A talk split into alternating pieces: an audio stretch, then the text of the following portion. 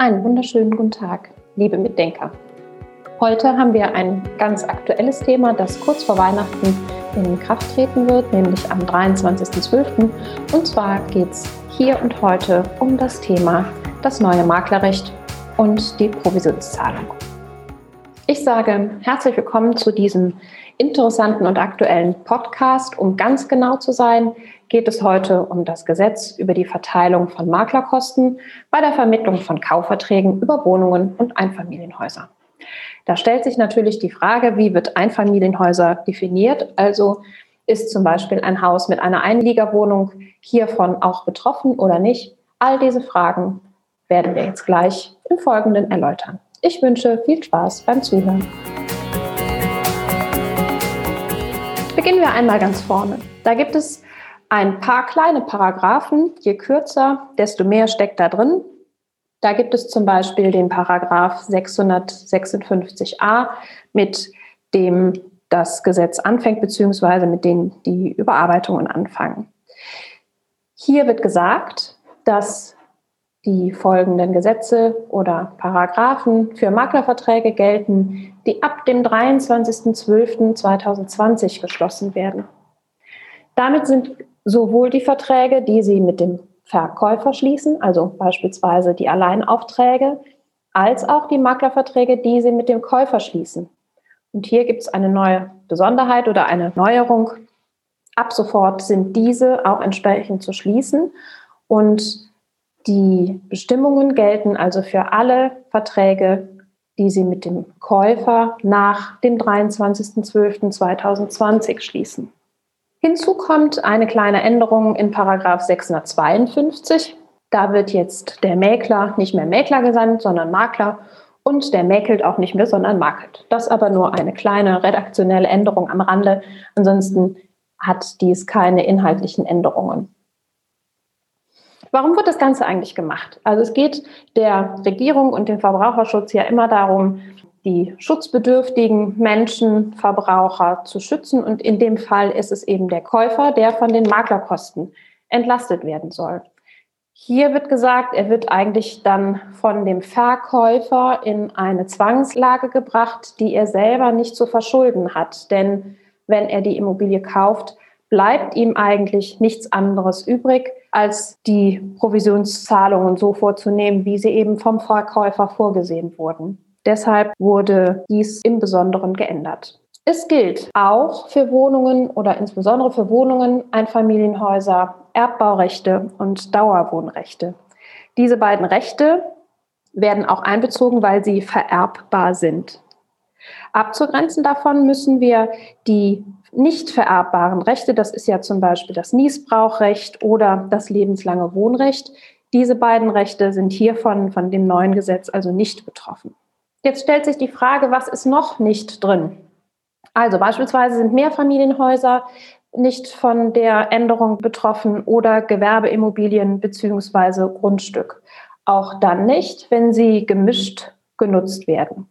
Also zum Teil eben Eigenbedarf oder eben fremd genutzt, beziehungsweise wenn sie Immobilien haben, in denen teilweise Gewerbeimmobilien enthalten sind. Auch die sind nicht mit enthalten. Und jetzt dürfen Sie mal kurz mitraten, wie sieht es aus Ihrer Sicht, Ihrer Meinung nach aus mit Häusern, die eine Einliegerwohnung haben?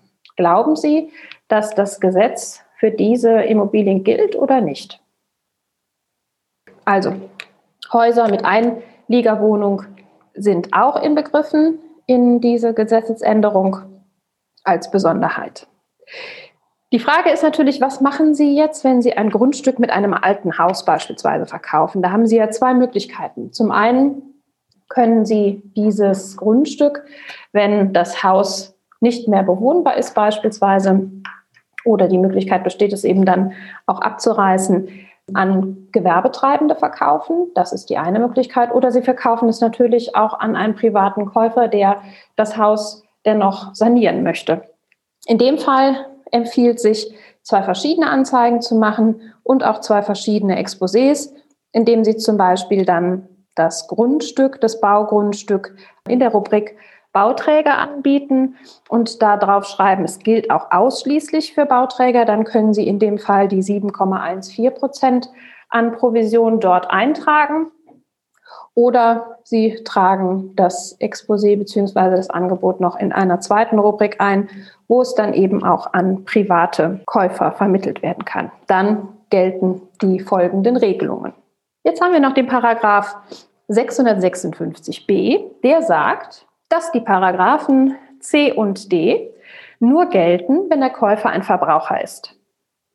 Und was heißt das dann noch? Also der ist sehr kurz, der Paragraph, denn stellt sich natürlich die Frage, was heißt das? Also, das heißt konkret, dass das Unternehmertum an dieser Stelle unerheblich ist. Also ist es ein Gewerbetreibender oder nicht, der hiervon betroffen ist als Makler. Das bedeutet in der Konsequenz auch Gelegenheitsmakler. Auch für Gelegenheitsmakler gilt dieses Gesetz, allerdings nicht für gewerbliche Erwerber oder Käufer. Jetzt wurde gesagt, dass es eine der Neuerungen der Vertrag per Textform abzuschließen ist. Und zwar auch der Vertrag mit dem Kunden, also mit dem Käufer in dem Fall. Textform bedeutet an dieser Stelle, dass Sie eine lesbare Erklärung brauchen. Das würde bedeuten, dass Sie mit einem Fax beispielsweise oder einer E-Mail arbeiten können, dann sind Sie da schon auf der sicheren Seite. Es reicht aber nicht aus, wenn Sie zum Beispiel im Internet ein Kästchen zum Anhaken vorgeben, in dem der Kunde, der Käufer sich dann dazu bereit erklärt, die vertraglichen Bedingungen zu akzeptieren. Das reicht nicht aus.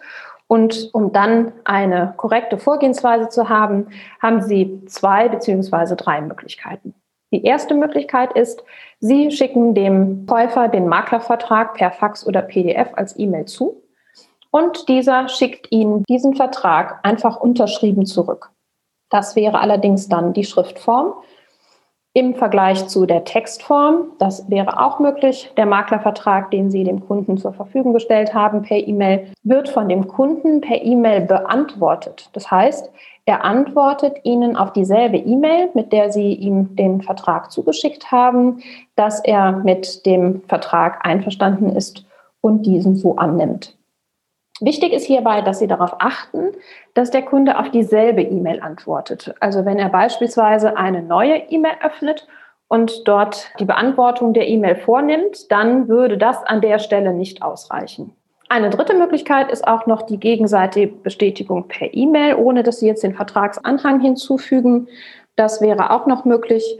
Da wird dann entsprechend ausschließlich der Text in der E-Mail mit der entsprechenden Rückantwort beantwortet. Es gibt auch sogenannte Übergangsfristen. Hier gibt es auch ein kleines Irrtum, was zwischendurch mal von Teilnehmern auch zu hören ist, dass die Übergangsfristen sechs Monate dauern. Das ist auch so. Allerdings sind die sechs Monate schon fast zu Ende. Das heißt, die Übergangsfrist endet am 23.12.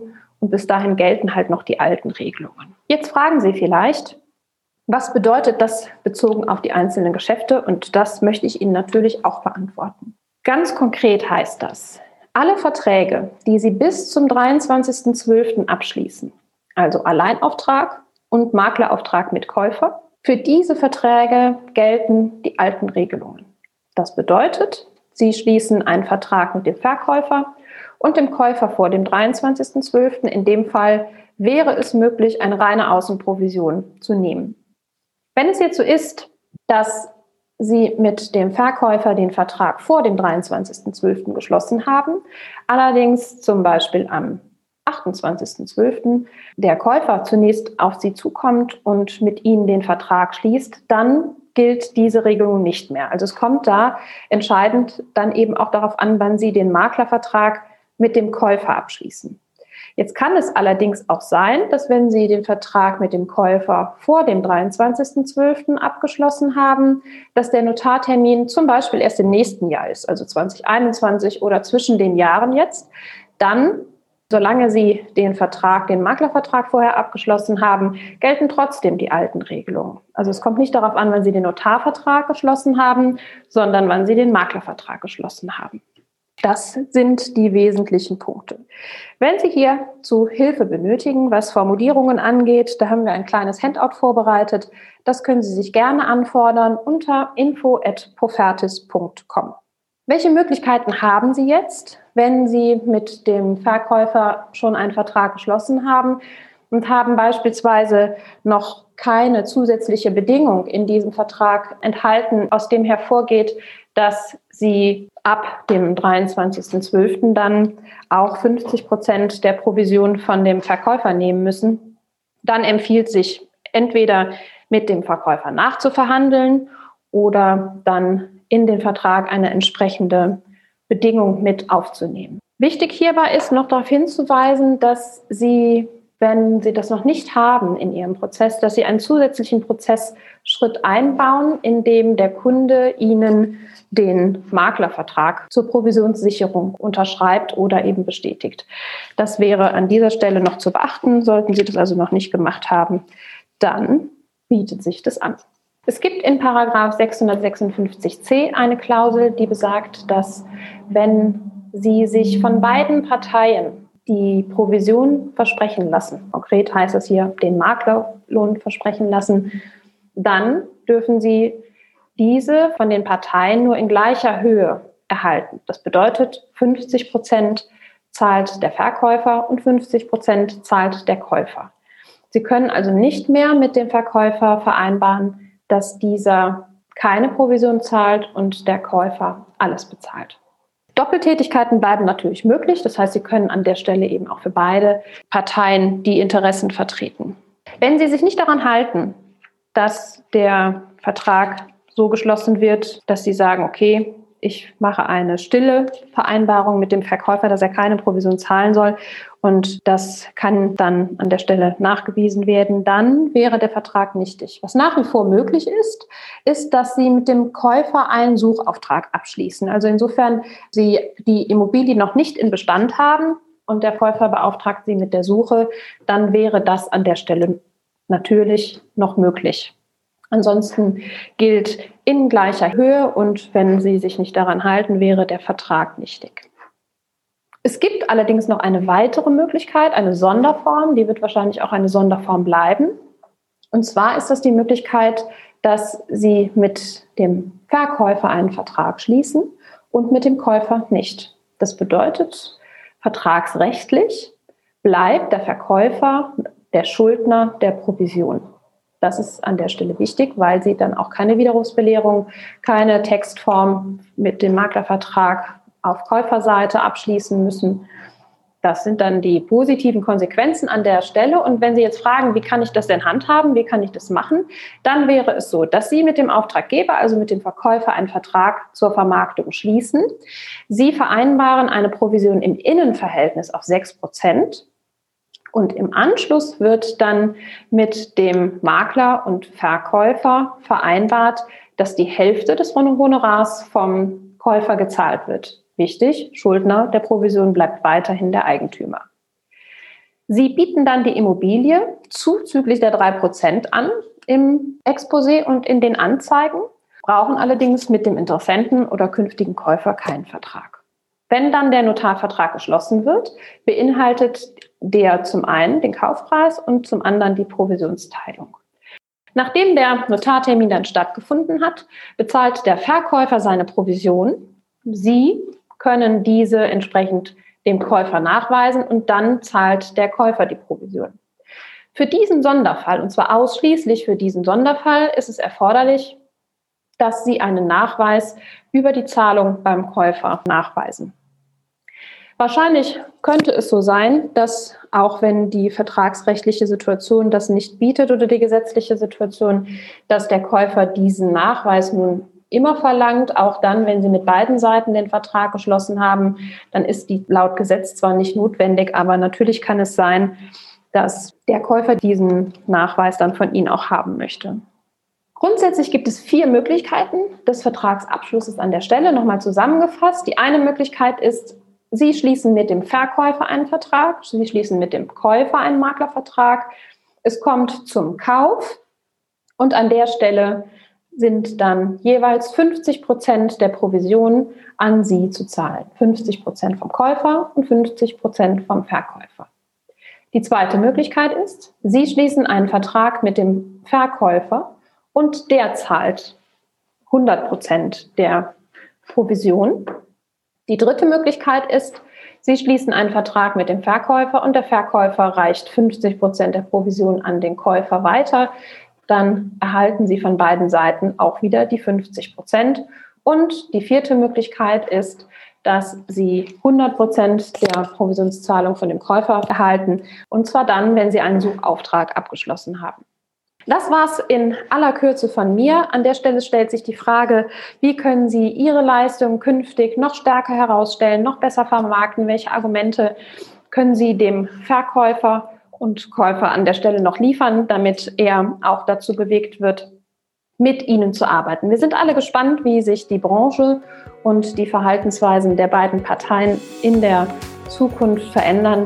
Und an dieser Stelle sage ich vielen lieben Dank fürs Zuhören. Ich hoffe, es hat Ihnen etwas geholfen und zu etwas mehr Klarheit noch geführt. Falls Sie Fragen haben, freue ich mich auf Ihre E-Mail unter info@profertis.com und wenn Ihnen dieser Beitrag gefallen hat, dann freuen wir uns auch auf einen dicken Daumen zu diesem Podcast und bis zum nächsten Mal wünsche ich Ihnen alles Gute.